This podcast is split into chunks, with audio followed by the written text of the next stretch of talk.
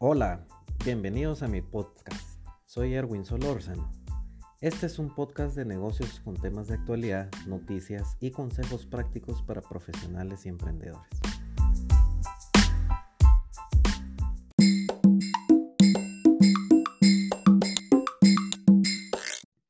Ok. Hola Adriana, un gusto conocerte. Gracias por conectarte a esta pequeña entrevista. Pues como interactuamos un poco ahí eh, a nivel de chat, eh, la razón y el motivo de esto es que eh, muchas veces en LinkedIn, que es una red profesional, se muestra muy poco la parte humana o, o cómo se sufre desde el ser humano la vida corporativa. Y al leer un poco tus posts, y son muy honestos, son muy reales. Eh, me reía mucho con ese post de yo tenía un jefe que parece las nubes, que cuando se desaparecen las nubes, el cielo eh, se pone azul. las nubes, cuando desaparece, todo mejora. Exacto. El otro que, que, subiste, el whisky, el que tiene para el whisky, tiene para los hielos, un tema de egos y, de imagen, ahí lo pueden leer, pueden buscar a Adriana ahí en, LinkedIn.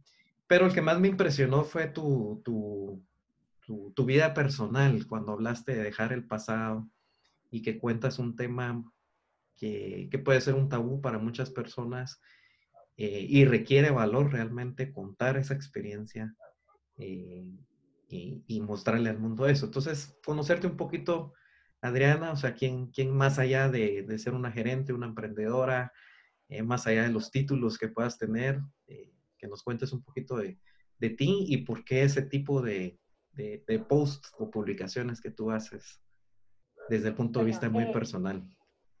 Gracias. Mira, básicamente el tema viene parte, o sea, el tema en mi vida parte de lo que yo cuento en ese post, ¿sí? Y es ese, eso, ese punto de quiebre que a los 13 años vi una niña totalmente desubicada por un contexto ya netamente personal.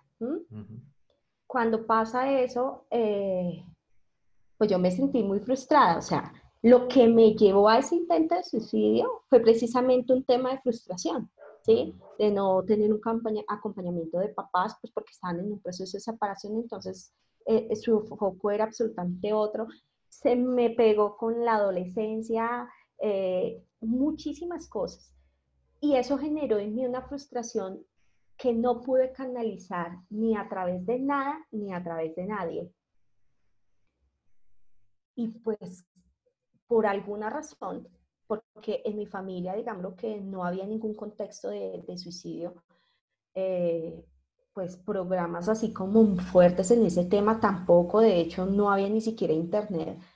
No sé, fue algo que quizás yo dije, pues si soy un problema y me siento un problema, pues quizás esa puede ser la solución. Mm. El contexto es muy chistoso y obviamente el LinkedIn no te da para contar todos los detalles, pues porque eh, el, los, el teclado no te lo permite por la cantidad de caracteres. Pero cuando yo abro mis ojos en la clínica fue muy chistoso porque eh, yo intento suicidarme, pero yo intenté suicidarme con clase. O sea, yo dejé arreglar mi habitación, yo me puse pijama blanca, me puse sábanas hermosas porque yo dije, pues muero, pero muero con clase, ¿sí? O sea, muero bien. Cuando yo abro los ojos, eh, era una habitación, sí, de un hospital, pero, pero una habitación donde había mucho sol, o sea, por muchas ventanas me entraba el sol y había mucho silencio, mucha tranquilidad. De hecho, cuando yo abrí los ojos, yo dije, ¡Ah! llegué al cielo. O sea, claro, porque cuando yo soy creyente, cuando yo intento suicidarme, pues yo sabía, por alguna razón, porque nunca lo había hablado con nadie, pero por alguna razón sentía que lo que estaba haciendo estaba mal. Mm. Entonces yo oro y yo digo, perdóname, pero, pero pues no, no encajo, no encajo en este mundo, entonces colabórame, recíbame por allá. Entonces cuando yo abro los ojos, la luz fue, parece una película, o sea, los rayos del sol iluminándome, el silencio espectacular, yo vestida pues de blanco como me había acostado, yo dije, estoy en el cielo. cuando de repente escucho unos gritos de mi mamá, yo dije, oh, oh, estoy en el infierno, o sea, de regreso. Entonces fue muy divertido ese, como, como esa parte, pero cuando ya entro a la realidad de abrir los ojos, de ver a mi mamá desesperada eh, y ver, bueno, todo el proceso, eso, claro, en LinkedIn tú lo lees, piensas que eso pasó en un día, no, fue un proceso de semanas eh, donde obviamente vienen un montón de consecuencias en tu cuerpo, en tu sistema digestivo, que tienen que limpiar, depurar, bueno, en fin. Y, en esas dos semanas, fue una dos semanas donde me cuestioné muchísimo, porque me cuestionaron dos cosas. Pues porque me suicidé porque estaba frustrada, pero que más frustrada porque mi ni, ni para suicidarme servía. O sea, ni siquiera eso lo había hecho bien. Y dos, me marcó mucho también eh, el aspecto físico de la cara de mi mamá. Y hoy que soy mamá lo entiendo. Sí, o sea, ella nunca me cuestionó, nunca me dijo por qué, pero sí veía en su mirada esos ojitos como que, ¿qué hice? Sí, o sea, ¿por qué lo hiciste? Porque nunca me hablaste. Y empecé a, a percibir en ella también un sentimiento de, de, de frustración muy grande. Y yo dije, no, no, o sea, todos esos sentimientos sí me hicieron sentir incómoda, pero, pero no sé, yo creo que también es la oportunidad que la vida te da. Y yo dije, no, yo quiero darle una vuelta a esto por mí, porque yo no voy a, o sea, no me imaginé, o sea, no me imaginé seguir intentándolo siempre, ¿sí? Entonces, ¿cuándo es mi segundo intento? Y no quería volver a ver esa mirada en mi mamá. O sea, mm. esa mirada en los ojos de ella me confrontó de forma muy positiva y decía, no quiero eso para ella, pues porque obviamente ella está en un proceso de divorcio y, pierde a su esposo, pero también va a perder a su hija, como que, ¿qué está pasando? Entro en un proceso con ello conversacional, obviamente en el transcurrir del tiempo, y empiezo a entender muchísimas cosas que quizás no, en este, no es el contexto para, para comentarles, pero sí encuentro, empiezo a, a entender el porqué de mis sentimientos el por qué, como yo me sentía, me contó, me contó muchas cosas que pasaron en mi embarazo, es decir, cuando ella estaba embarazada de mí. Y empecé a entender muchísimas cosas. Y yo dije, no. Y me pregunté quizás lo que tú, eh, lo que hablamos hace un momento, la apariencia. ¿Cuántas personas, o sea, una niña de 13 años que se cuestione y dice, ¿y cuántas niñas como yo están viviendo lo que yo estoy viviendo y nadie lo sabe? Porque es que yo jamás le conté a nadie. Entonces, eh, en mi colegio efectivamente empezamos a, obviamente en mi colegio se enteraron, pero fue bonito, fue bonito en el sentido de que tampoco me sentí cuestionada. Mis amigas, por el contrario, empecé a ser un punto de referente, ¿sí? Mm. Donde mis amigas me buscaban, me decían, Adri, mira, a mí me pasa esto, mm. eh, tengo esta situación, y entonces yo decía, algo está pasando. Correcto. Y desde ahí entró en una necesidad, primero de liderazgo muy fuerte, ¿sí? Porque no era solamente ayudar a otras personas, sino era, una, era también de, oye, oye, puedo ser líder. Entonces en el colegio, ¿qué pasó? Que en el colegio, eh, la, obviamente yo entré en un proceso con el colegio en bienestar, eh, de acompañamiento y demás, pero la psicóloga vio algo en mí y él me decía, tú puedes ayudar a muchas personas. Mm. ¿Qué opinas si de pronto hacemos un grupito pequeño de niñas que también, pues quizás no se han intentado suicidar, pero que también vienen en un, acompañamiento? dije, listo. Empecé a mis 14 años a dar charlas pequeñas en los grupos, en el colegio. Em, y ahí empecé a conocer gente, entonces de pronto la niña le comentaba al papá, el papá le comentaba al tío, y entonces me empezaron a invitar. A los 17 años yo ya daba conferencias a un auditorio de más de 200 niñas ¿sí? Todo era dirigido a niñas.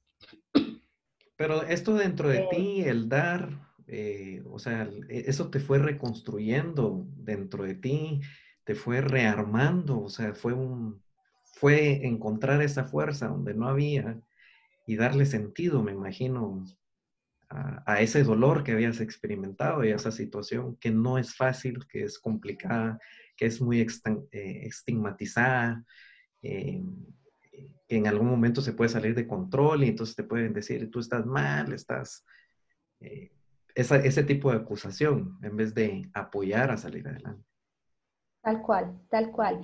Y dos, algo maravilloso que yo veo como un regalo de la vida es que, aunque hice algo que desde mi concepto y mis valores fue algo que no estuvo bien, que fue atentar contra algo tan valioso que es la vida, que hoy en día lo tengo muy claro.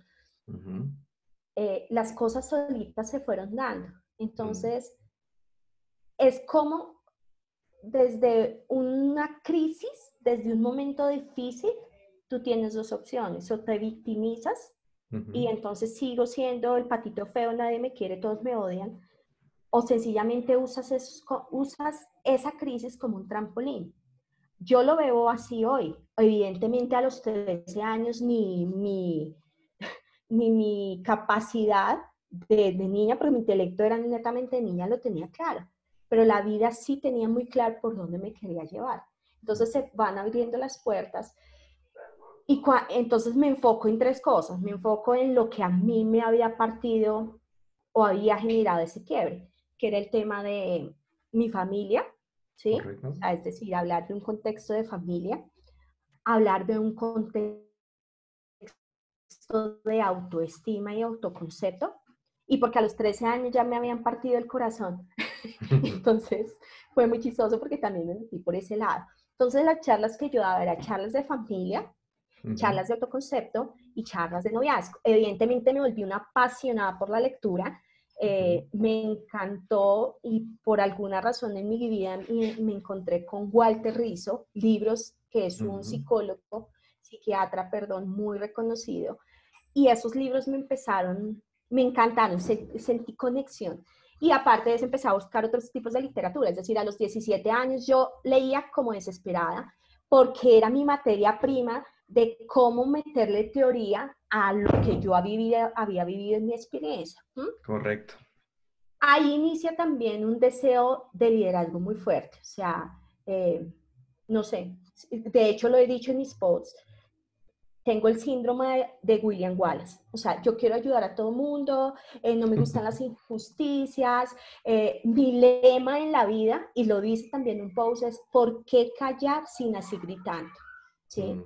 Es muy fácil decirlo, pero es muy difícil aplicarlo, porque es perder el miedo a, perder al miedo a exigir respeto en mi trabajo, y con riesgo a perder mi trabajo.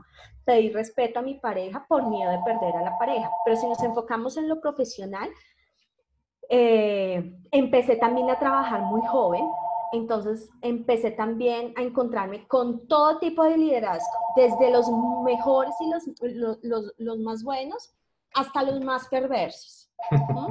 Y eso evidentemente también generó en mí una necesidad de, o sea, lo cuestionaba mucho. Cuando hablo de cuestionamiento no era de crítica, sino tenía la posibilidad de interactuar con buenos líderes y era esa necesidad de aprender, ¿sí? Porque son humanos, porque son tan carismáticos, qué chévere, cómo lo hacen. Pero también está el lado oscuro del liderazgo, porque aunque no nos guste, el liderazgo no es solamente bueno. Es decir, existen muy malos líderes, pero aún así lideran. Entonces empiezan a pasar ese tipo de cosas y, y por ahí es donde empieza también como, es, es, decir, eso que inicialmente inicia desde el lado personal, empieza a tomar una dirección que es también a nivel organizacional. Eh, llega un momento en que ya empiezo a tener personas a mi cargo y eso obviamente empieza a desarrollar una pasión en mí y era esa necesidad de potencializar a las personas, ¿sí? O sea, es no, no existen personas buenas ni personas malas a nivel laboral. Existen personas que necesitan ser guiadas. ¿Y por qué iniciamos con un contexto personal y lo llevamos a un contexto profesional? Porque es que tú eres en el trabajo lo que tú eres en tu vida personal. Eso es así de sencillo. Entonces, si encontramos colaboradores y compañeros que son inseguros, que muchas veces uno escucha en las empresas, pero es que ese man es más lento y es como todo callado, ¿no? Hay un contexto como persona, porque detrás de un colaborador, de un jefe, ese jefe que es eh, negrero, ese jefe que es mala gente, detrás de ellos hay una persona, hay una persona que fue maltratada en su niñez, hay una persona con un montón de necesidades. Tiene sus propias luchas internas, está sufriendo sus propias luchas internas. Y no lo vemos. ¿Por qué? Porque a nivel organizacional nos han enseñado eso. Tus problemas personales los dejas en la casa y aquí venimos a trabajar. Es lo más ridículo desde mi punto de vista, que, que el, es una premisa ilógica, incoherente, porque tú no puedes dejar al ser humano, cuando llegas a la puerta de la organización y decirte, ser humano, quédate acá, que aquí entra solamente lo profesional. Porque para mí lo profesional va ligado a, los valores que tú eres como persona, a, los, la sumatoria de años, vivencias personales que tú has tenido. Entonces sí, sí considero que, que, lo uno sí tiene evidentemente que, que ver con lo otro. Y es ahí donde surge precisamente esa necesidad eh, de un tema de liderazgo, o sea, eh, ¿por qué las empresas se preocupan por el conocimiento táctico que tú lo puedes adquirir fácilmente? ¿Por qué no se preocupan por las habilidades blandas, que es el desarrollo de personas? Conocimiento tú lo puedes adquirir con una carrera que te vas a demorar un poquito, quizás cinco años, pero te puedes convertir en el mejor ingeniero administrador, lo que sea, pero ser buena persona. Y de hecho es, un post... Ni con las maestrías. Eso, exacto. Nada, lo va a desarrollar si tú no tienes claro qué es eso que tú tienes en tu interior, porque hacia afuera damos lo que tenemos en nuestro interior. Entonces, en resumidas cuentas, soy una convencida de la importancia de que las organizaciones se humanicen, que los puestos, los roles se humanicen. Y todos estos posts que ves en LinkedIn son precisamente el resultado de eso, de, de todo lo que ha pasado en mi vida profesional, de uno de los posts que hice precisamente en abril, hace un año, fue un post que se llama Me renunciaron y fui feliz. Y coincido mucho contigo. O sea, siempre es, eh, te echan, pero eso es pecado, eso es como decir bomba en un avión, decir que te echaron.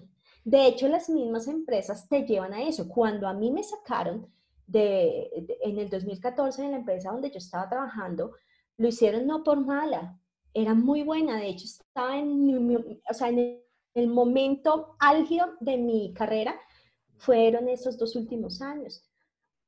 Pero había un jefe que era más, demasiado grosero, se empezó a generar una presión que ya hizo que empezara a afectar no solamente eh, mi vida personal, sino la de mis colaboradores, y era un abuso, era irrespeto, era acoso laboral. Y cuando yo escalé ese tema a la dirección de, de bienestar, eh, la solución para ellos fue despedirme. Es que hay un dicho, Adriana, ahí un dicho dice, la pita se rompe por el eslabón más débil. Tristemente. Y organizacionalmente te lo dicen en la cara y te dicen, primero te vas tú que sos mi colaborador, a irme yo, que soy tu jefe. O sea, tristemente, esa es la realidad corporativa y cuesta hablarlo, expresarlo, decirlo, hacerlo ver. Y, es un gran daño, pues, o sea, es, el callarlo es un gran daño. Es impresionante. Igual, soy una persona de carácter fuerte, eh, soy una persona que no tolero los abusos, pero también soy una persona eh, que digo, esta vaina no me va a quedar grande. Entonces lo aguanté dos años eh, diciendo, no me puede quedar grande. O sea, me volví una obsesiva de decir, esta persona tiene que cambiar y de hecho era 100% intencional. En sus cumpleaños le regalaba libros de liderazgo. O sea, yo decía, eh, otra vez afloró mi William Wallace. Pero ya llega un momento que tú dices, no, esto ya es una causa perdida y yo no soy, yo no soy ni ONG ni fundación para rescatar absolutamente nadie, a nadie de la patanería. Y tu integridad también como persona. Ya cuando tocan tu integridad, ya cuando eh, te coaccionan también eh, bajo el disfraz de una jerarquía, de una gerencia, de hacer cosas incorrectas, ya tú dices, no, espérate. O sea, sí, eh, necesito el trabajo porque de aire no vivo, pero ni soy la más bruta, y tampoco es la única empresa. Yo sé que lo puedo hacer por otro lado. Entonces dije, lo voy a hacer con el conducto regular y resulta que hacerlo por el conducto regular fue la causa de mi salida. Mm. Eh, cuando yo hablé con relaciones, con bienestar, la respuesta fue, pero, pero relájese, eso pasa en todo lado. Mm. Usted no va a conseguir un trabajo como estos. Y eso fue un viernes y me mandaron, fue básicamente para la casa y vaya y duerma, descansa y deje el estrés, histérica. El lunes hablamos y vamos a ver qué se te va a pasar. Esa respuesta me indignó mucho más y fue la, el go para definir que yo no tenía que estar ahí. Es decir, que yo ya no cabía en esa empresa. Y es que las personas hacen las organizaciones, Adrián. Las personas hacen las organizaciones. O sea, puedes tener una marca comercial muy poderosa, con valor de acciones muy fuerte, pero al final las personas son la organización. Y si hay buenas personas, hay una buena organización. Si hay personas malas, hay un ambiente laboral. Básicamente la respuesta eh, es, me impresionó muchísimo. Me impresiona muchísimo las palabras eh, que las tengo súper vivas. Eh, no a manera que las tenga vivas por resentimiento, porque no salí resentida de la empresa. Creo que fue la mejor decisión que ellos pudieron tomar. Pero me sorprendió mucho el hecho que me dijeran, mira, estuvimos revisando tu hoja de vida, es impecable, evidenciamos que asciendes casi que dos, cada dos años tienes un ascenso, tu equipo habla muy bien de ti, o sea, fueron descarados en el sentido de decirme, me esculcaron todo, o sea, trataron de buscar de qué, qué encontraban para sacarme y ya finalmente me dijeron, y no, te felicitamos, pero hay algo, Adriana, y es que tu proyecto de vida no va alineado con el de la organización. Mi proyecto de vida era el respeto. Mm. No iba alineado con la organización. Y la dinámica de la organización no va a cambiar. Es decir, vamos a seguir siendo los mismos patanes abusivos de siempre. Y no podemos tenerte acá porque nos vas a alborotar al grupo, a la gente eres un peligro para la organización. Entonces trabajas hasta hoy con nosotros. Obviamente es una noticia que tú dices, o sea, eso sumado todo el contexto, tú dices, esta gente está loca. Cuando me dijeron que salí indemnizada, ¿dónde les firmo? ¿Dónde les firmo? Sí, o sea, para mí la indemnización fue como la recompensa a esos 14 años que di a la compañía de manera honesta, eh, muy apasionada pero definitivamente el hecho que tú hayas crecido en una empresa no significa que tengas que estar ahí de por vida. Tú necesitas nuevos aires, nuevas cosas. Y era algo que yo tenía, no tenía claro en ese momento. Evidentemente, si yo miro hacia atrás, jamás me imaginé estar donde hoy estoy haciendo lo que hoy estoy, eh, que hoy estoy haciendo. Y cuando salgo, no tenía ni idea qué iba a hacer o cómo lo iba a hacer, pero sí sabía que yo quería transformar las organizaciones. Entonces, cuando salgo, obviamente esto es en un periodo de los dos años siguientes, empiezo a estudiar, me certifico, eh, hago un máster en desarrollo organizacional, me certifico también como coach. Em, y empiezo a adquirir y a conocer unas herramientas que, que digo, no, y empiezo a trabajar con organizaciones, empiezo a trabajar a nivel organizacional y la entrada para trabajar en las organizaciones es mi experiencia. A mí no me da pena decir que me echaron, no me da pena porque fue el empujón para las grandes posibilidades y el éxito que hoy estoy teniendo. Y cuando hablo de éxito, no estoy hablando de fama ni de fans, no, quizás muy poquita gente me conoce. De hecho, cuando tú me contactaste, pues me sorprendió. Ahora, sí, mis publicaciones eh, efectivamente tienen muy buenos likes, eh, la gente interactúa mucho con la gente, hay muchos comentarios, pero el éxito es como yo me siento por dentro. O sea, saber que estoy en el lugar correcto, que no estoy atada por un sueldo y me tengo que aguantar un infierno, no, sino que las decisiones no las toma el contexto ni las situaciones de mi vida, sino que las decisiones y lo que hoy soy día es precisamente por eso, ¿por qué callar sin así gritando? Entonces creo que ese, por eso lo tomé como lema, porque definitivamente eh, uno no debe callar ese tipo de situaciones. Y quizás estuviera ya, quizás estuviera ganando muy bien, quizás porque tenía mucho reconocimiento, estaba, como te decía hace un momento, estaba en mi momento cúspide a nivel profesional, pero ganar bien, tener un buen cargo, ser reconocido en una organización no necesariamente es sinónimo de éxito. Porque conozco muchas personas con las cuales he podido interactuar en, en las intervenciones que yo hago a nivel organizacional, donde teniendo un muy buen cargo, estando muy bien posicionados y ganando muy bien, se sienten frustrados porque dicen, no es donde quiero estar y no estoy haciendo lo que quiero hacer. Entonces, el éxito no es sinónimo de posicionamientos, cargos, ni de, salarios. Es esa certeza que tú tienes adentro de que estás cumpliendo tu propósito de vida. Eso no pelea con plata ni cargos. Wow. Te quiero pedir un último mensaje que le puedas dar a la gente. Estamos en medio de un año muy complejo. Muchos, eh, he hablado con gente, gente cercana y a veces me dicen, es el peor año de mi vida. Y, como dicen por ahí también, o sea, eh, todos estamos en el mismo mar, pero probablemente estamos en diferente tipo de barco. la estamos pasando diferente, cada uno la estamos diferente, pero ¿qué le dirías a esa gente que está en un nivel de frustración muy grande o que su negocio quebró o su emprendimiento se echó a la basura por, por esto?